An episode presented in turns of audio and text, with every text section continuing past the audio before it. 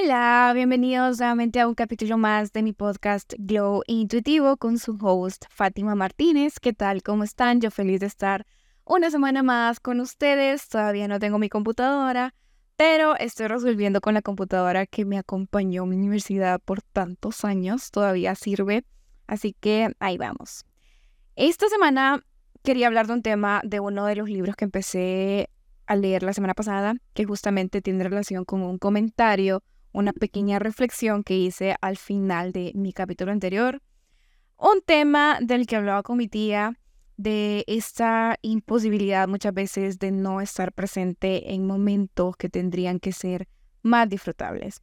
Porque nuestro cuerpo sí puede estar presente, pero pues nuestra mente puede estar en otro lado, viajando al futuro, viajando al pasado. Y justamente unos tíos que vinieron a visitarnos al país la semana pasada eh, me regalaron un libro que se llama El poder de la hora de, no sé si voy a pronunciar bien el nombre, Eckhart Tolle o Eckhart Tolle, no sé.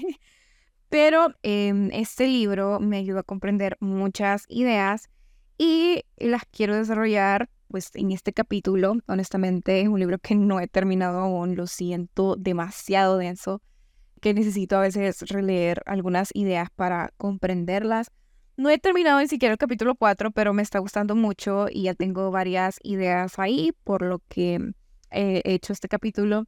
Está un poco complejo este capítulo, pero voy a tratar de darme a entender lo más que pueda con las herramientas que tengo. Pero sí quería hablar de esto porque me parece que son lecciones vitales y que podemos empezar a aplicarlas eh, pues ya a nuestras vidas. Ok, este es un libro que en esencia destaca como esta importancia de vivir en el presente. Creo que el título no nos dice todo porque te dice, ok, eh, te cuesta tanto vivir en el presente por esto. Tenés que hacer esto para evitar esto. Con, como pasitos para dejar de vivir en el futuro o en el pasado eh, también te dice, ok, estas son las ventajas de hacer esto. Creo que el Señor es muy lógico, tiene sus ideas bien argumentadas. El hecho también que a mí me guste mucho meditar y tengo algunas ideas básicas de cómo se hace este proceso, cuál es el objetivo. Creo que me ayudado a entender algunas cosas, algunas ideas que son un poco complejas del libro. No porque sean difíciles de entender teóricamente, sino porque son difíciles de entender porque son ejercicios mentales prácticos. Por ejemplo, en la meditación se habla mucho del ego, de este término del ego. Y en el libro también, que es un término que no termino de entender aún, pero pues tengo más o menos noción. El hecho también de observar nuestra, propio, nuestra propia mente, digamos, sin identificarnos con nuestros pensamientos, cuáles son los beneficios, cómo puedes hacerlos, y creo que me está ayudando mucho, como mencionaba, a entender muchas cosas teóricas, porque yo a veces hacía estos ejercicios mentales, ponía YouTube eh, como meditación, como meditar, eh, ejercicios de meditación, y tenía algunos procesos que estaban pasando en mi mente, pero pues no sabía por qué pasaba esos procesos, ¿saben? Y el libro me está ayudando mucho a saber cómo funciona mi mente, digamos, a, a saber la teoría de estos procesos que pasan cuando meditas, también me ha ayudado a comprender la magnitud y la importancia de, todas estas prácticas para, para animarme a hacerlos más seguido, porque es que a veces, y lo he dicho muchas veces, que es una frase que se la copia de Midnight Gospel, vivimos en un estado de fuga, muchos de nosotros pasamos la mayor parte como escapando de nuestros problemas, evadiéndolos para evitar tal vez enfrentar los desafíos internos que tenemos. Y mm, es esta idea, pues, de evitar el presente y las realidades internas mediante la distracción y la evasión mental, digamos, porque como no estamos en el presente, estamos evadiéndola, pensando en otras cosas. Entonces, para evitar el presente, nuestra mente se la vive en el futuro, en lo que va a poder ser, qué pasaría si, o en el pasado, si hubiera hecho esto, por qué hice esto. Creo que últimamente me está pasando mucho. Hay una presión eh, de alguna forma en mí por casarme, por tener hijos, por tener casa propia, por irme a vivir fuera de la casa de mis padres. Entonces mi mente se ha vuelto muy desordenada. Creo que estoy entre, mm, estoy consciente de que si cumplo o no esas cosas no necesariamente me define como persona, pero a la vez sí las quiero, como irme a vivir sola. Entonces mi mente está como sobrepensando en no tienes casa propia, no tienes casa todavía, no te has ido a vivir sola. Es como esta autocrítica eh, que el hecho que me vaya mm, repitiendo todos los días y repitiendo, no pienso que está aportando la mayor cosa, ¿saben? Y esto provoca que obviamente mm, esté pensando en el futuro, esta ansiedad, y, me genere ansiedad por pensar en, en, cómo van a ser las cosas o cómo le voy a hacer para lograr esto que quiero. Me acuerdo de las últimas veces que he salido, creo que les conté que fui al lago con, con, mi familia, una vista hermosa, con mis hermanas, con mis papás, todo eh, para disfrutar, pero hubo un momento en que como que dejaba de vivir el presente. Estaba mi cuerpo ahí, pero mi mente no, como que empecé a pensar, me acuerdo, y, y, y, me empecé a preocupar, eh, empecé eh, con este pensamiento de, qué bonitas casas. Yo quisiera una, pero no tengo dinero. Ajá, pero cuando tenga dinero van a estar más caras por la inflación. Y empezaba con, con, este hilo de pensamiento y me empezaba a preocupar y a la vez me ponía triste por eso. Es como que me preocupaba por cosas que ni siquiera habían pasado. Entonces dejaba de estar presente para que mi mente fuera al futuro a preocuparse y a ponerse triste por escenarios irreales. Cuando en el presente tenía un paisaje hermoso, a mi familia, a mis hermanas, comida rica, o sea, yo me pongo a pensar, ¿por qué hacemos eso? ¿Por qué hacemos eso? Me acordé de un seminario que, que se hizo muy famoso en TikTok, creo que más de algunos ustedes sabrán de cuál me estoy refiriendo, que es muy interesante, que se llama Seminario Phoenix, que es de Brian Tracy. Si pueden ir a verlo, véanlo, mm, porque muchas ideas son muy buenas. Y él mencionaba un estudio en donde se comprobó que la gente se preocupaba más por las cosas que nunca han pasado que por las cosas que sí han pasado. Encontré el estudio y es del doctor Robert Leahy, algo así se pronuncia, Leahy, que es un psicólogo, autor y editor de 29 libros dedicados a la terapia cognitiva conductual. Y este señor descubrió que aproximadamente el 85% de las cosas por las que las personas se preocupan nunca llegan a ocurrir, porque nuestra mente hace esto. Y aquí vengo con la primera idea del libro que les menciono, del poder de la hora, porque según el autor menciona, y cito, la mente se resiste a la hora porque no puede funcionar y permanecer en control sin el tiempo, que es pasado y futuro. Así que percibe el ahora como intemporal, como una amenaza. Y mm, con esto, aquí donde puedo comprender que cuando, ok, cuando nos ubicamos en el momento presente, la mente pierde su capacidad de control, porque el ahora no puede ser manipulado ni modificado como el pasado o el futuro.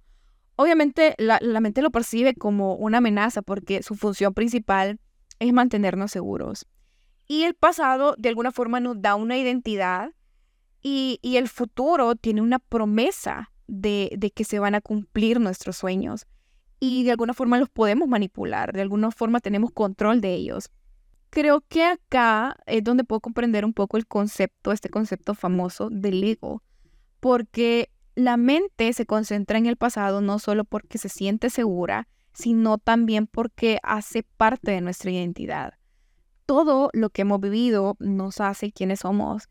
Y, y, aquí viene el ego, la parte de la mente que se identifica con la narrativa personal que todos tenemos de nosotros mismos.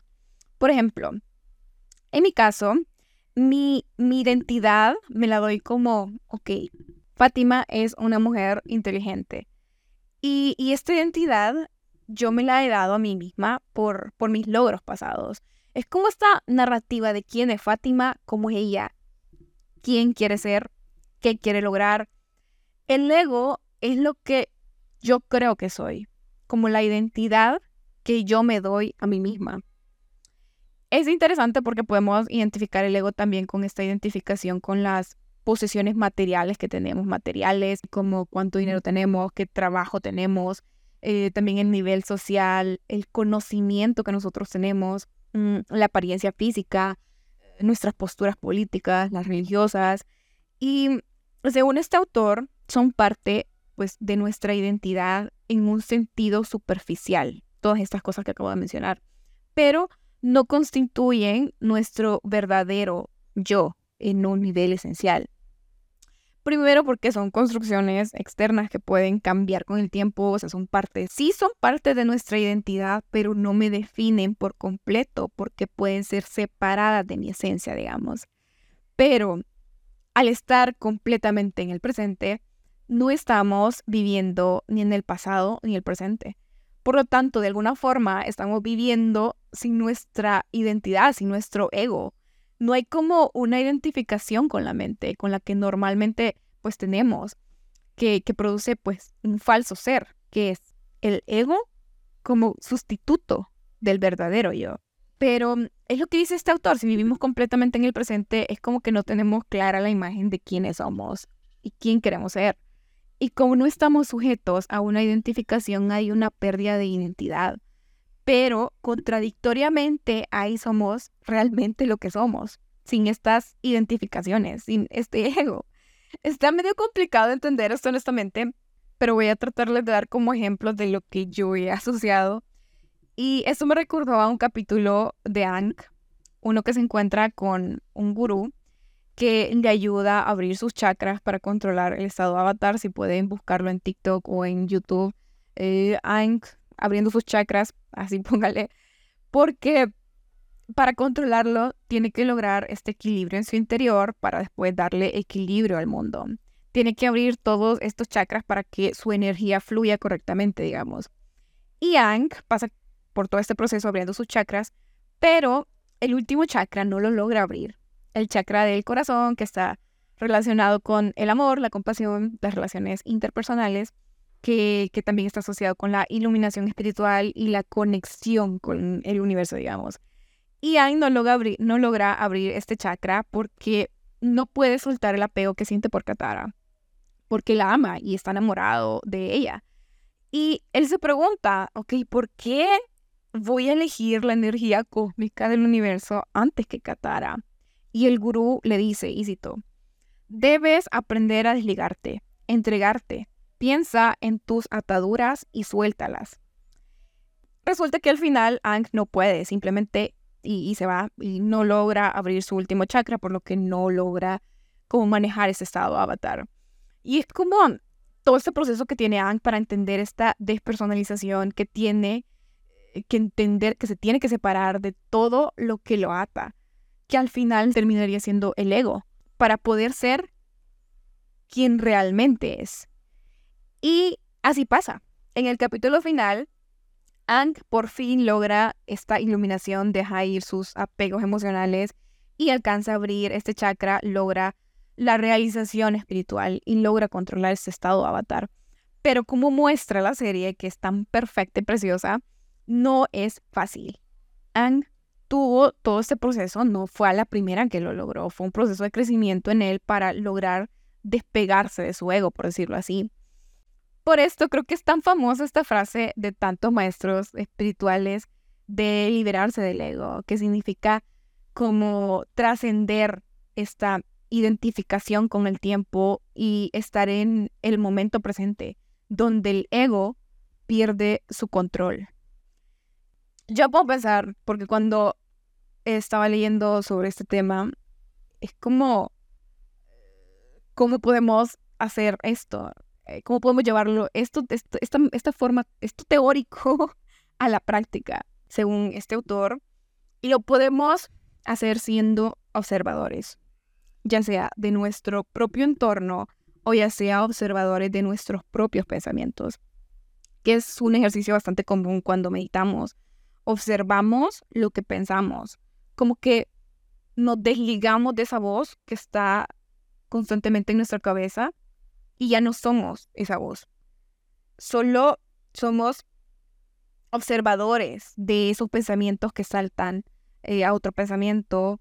Las meditaciones te guían a este estado de, ok, mira tus pensamientos, observalos, pero no lo juzgues, solo observas.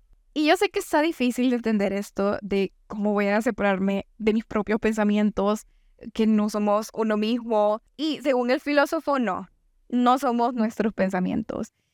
Y, y menciona que el pensamiento es solo un pequeño aspecto de la conciencia. Y al separarnos de esa voz, dice él, es en donde aparece la presencia, porque dejamos de identificarnos con esa voz que siempre está en nuestra mente. Es un poco complejo de entender, como ya lo mencionaba, por eso me encantan las caricaturas que a veces toman temas tan profundos como estos y lo muestran gráficamente. Y vuelvo a citar a The Midnight Gospel porque tiene un capítulo que habla específicamente de esto que se llama El trasero de tu mente, que eh, el simulador de Clancy lo envía con un amigo que es un maestro de meditación porque el simulador le dice, ok, he notado que estás evitando el mundo real, por eso has estado viajando por tantos universos y prácticamente obliga a Clancy a tener esta entrevista con el maestro de meditación y lo manda a, a este mundo, digamos, y ahí conoce a David, que le enseña cómo meditar.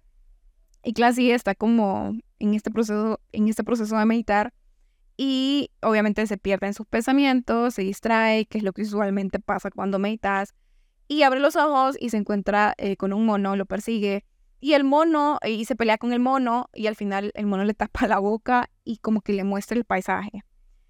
Eh, es como que mm, esta acción del mono de callate y observa. Y Clancy tienes como este momento de estar presente conscientemente, que es así como más o menos le he llamado yo para explicar esos segundos en donde puedes observar las cosas tal cual son y estar realmente presente en el ahora. Todavía él le dice, y cito, en cuanto acepté donde estaba, en lugar de desear estar en otro lado, todo mejoró. Es como si mis pensamientos no importaran, simplemente era. Palabras de wow, realmente no podría explicar mejor estos segundos de estar realmente presente. Y yo lo digo al libro cuando dice que es muy difícil explicar ese momento. Y cito, me sorprendí mirando el árbol allá afuera. La percepción externa no había cambiado mucho, pero ahora tenía una nueva dimensión.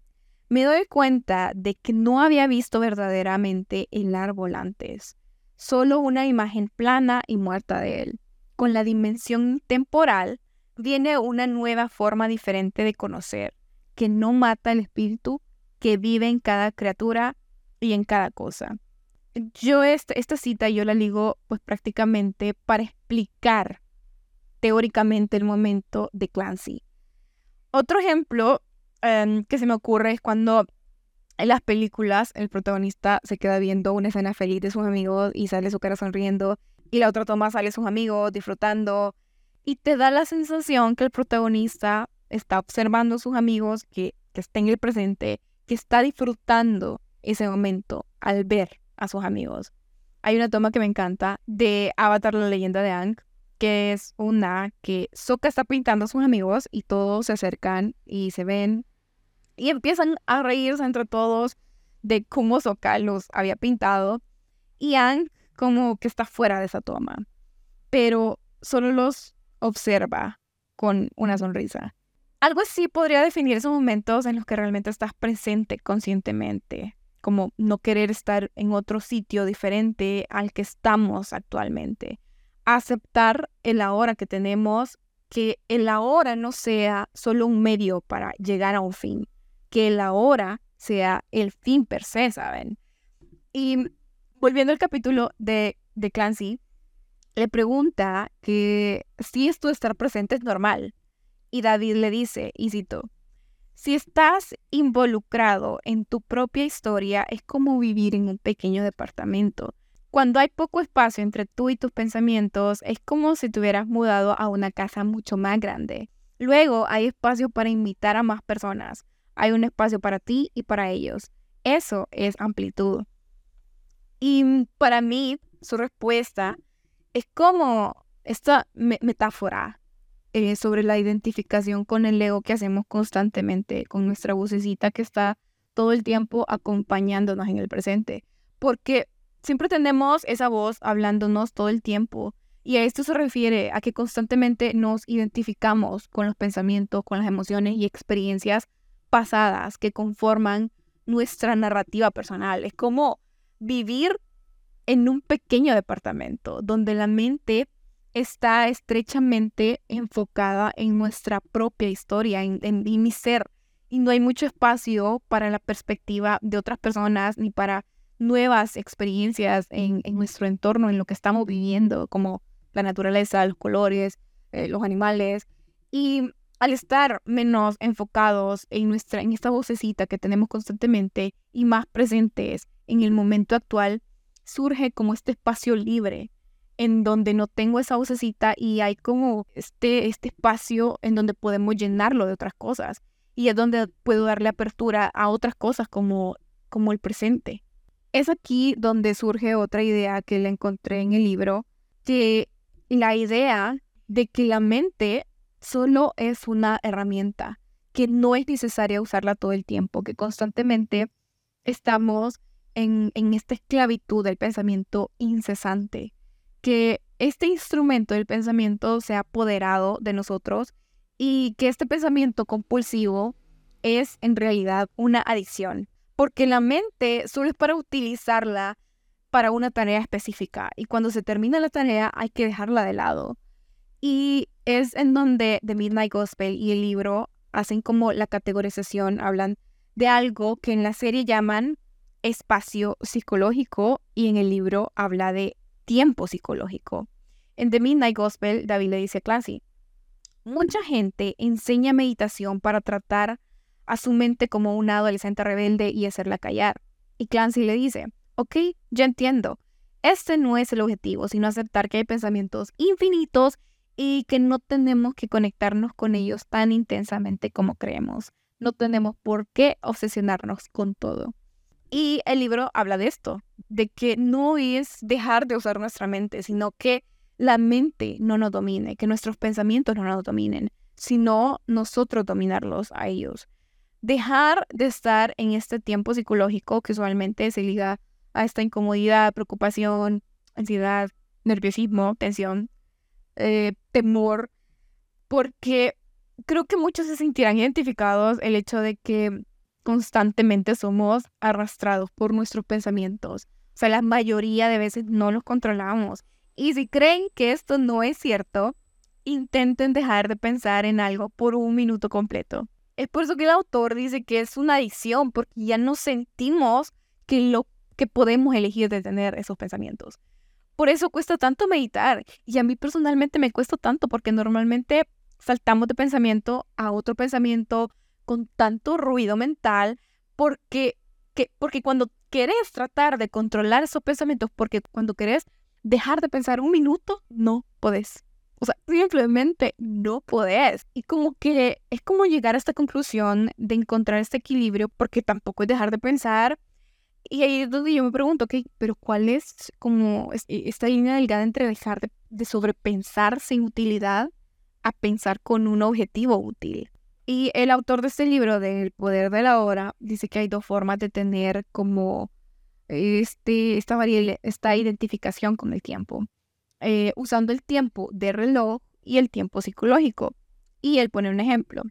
Si cometiste un error en el pasado, tener esa voz para analizar el error y aprender de él, ahí estamos usando el tiempo del reloj. Pero si nos quedamos mentalmente en él y surge la autocrítica, el remordimiento, lo convertimos en nuestro sentido de identidad, ya lo convertimos en tiempo psicológico, según la perspectiva del autor. Otro ejemplo, cuando nos ponemos una meta, por ejemplo, en el futuro, si trabajamos para lograrla, si somos conscientes a dónde queremos llegar, pero honramos y damos mayor atención al paso que estamos dando en este momento, es tiempo de reloj. Pero si nos enfocamos excesivamente en la meta porque estamos buscando la felicidad, la realización o un sentido más completo en sí mismo, en ella, ya no estamos honrando el ahora. Nos quedamos reducidos a un peldaño hacia el futuro, sin valor intrínseco. Entonces se vuelve tiempo psicológico. Entonces, creo que es como dice Clancy, este equilibrio de saber eh, cómo podemos usar esta vocecita para algo útil y paso a paso tratar de controlar más nuestra mente y que no ella nos controle a nosotros. Obviamente creo que esto es con mucho trabajo, no es fácil, es como la, meditación, es con mucha práctica, pero creo que esto puede ayudarnos en dejar de enfocarnos en cosas irreales y concentrarnos más en el ahora dejar de preocuparnos por cosas que ni siquiera han pasado, porque como dije en un capítulo antes, el proceso para llegar a una meta es más largo. ¿Y cómo se supone que voy a vivir ese proceso? Mal, obsesionada por esa meta, en lo que puede llegar a ser, ignorando el, el momento ahora o reducirlo a un medio para obtener un futuro. Es como tener este cambio de perspectiva, de enfocarme en la simplicidad del presente, que puede ser liberador de estrés, estar en el presente, que al final, según el autor, es lo único y precioso que tenemos. Y, este libro es bien interesante porque habla de las personas que les encanta hacer cosas peligrosas como carreras de autos, motos, porque aunque tal vez ellos no sean conscientes de eso, Em, estas situaciones de ponerse en peligro lo fuerzan a entrar en el ahora porque cualquier distracción puede significar la muerte. Entonces, les encanta porque entran en este estado libre de problemas, libre de pensamiento, libre del peso de la personalidad. Pero al final estas personas llegan a depender de una actividad particular para estar en este estado, para entrar en este estado. Pero no necesariamente tiene que estar tu vida en riesgo para estar en este estado sino que lo podemos hacer ahora, si nos lo proponemos. Porque pienso que no importa si estás en un lugar hermoso, viviendo un momento memorable, no importa qué tan hermoso sea ese momento. Porque si tú no estás consciente, si tu mente está vagando en, ay, necesito tomarle foto a ese paisaje, necesito tomarme una foto acá, todavía no tengo la foto perfecta, o, o tal vez en el pasado de me hubiera gustado estar con esa persona porque no la traje, realmente esa experiencia no va a ser suficiente. No importa cuán bella o profunda sea, lo que realmente se necesita, eh, según el autor, es un cambio de conciencia para estar presentes. Y mm, con esto en mente, creo que podemos ir haciendo estos ejercicios de estar más presentes, aunque sea algunos segundos, porque con el tiempo y con la práctica probablemente en un futuro sean minutos y no solo segundos. Y van a estar generando un impacto significativo en cómo estás viviendo tu vida, ¿saben? En fin, me quedo hasta acá. Gracias y hasta acá. La verdad es que disfruté mucho escribiendo las ideas para este capítulo, que siento que sí ha sido un poco complejo y abstracto sobre todo. Y como le dije en el primer cap, este proyecto del podcast tiene como objetivo documentar lo que voy aprendiendo, las ideas que me parecen interesantes. Y al hacer este capítulo tuve que entender muchas cosas, fue un proceso para mí y las ideas poner ejemplos, conectar series con libros, con mis propias experiencias. Para mí realmente ha sido un, un ejercicio mental muy enriquecedor y espero lo hayan disfrutado, espero no los haya aburrido. Y nos vemos en el siguiente capítulo. Bye.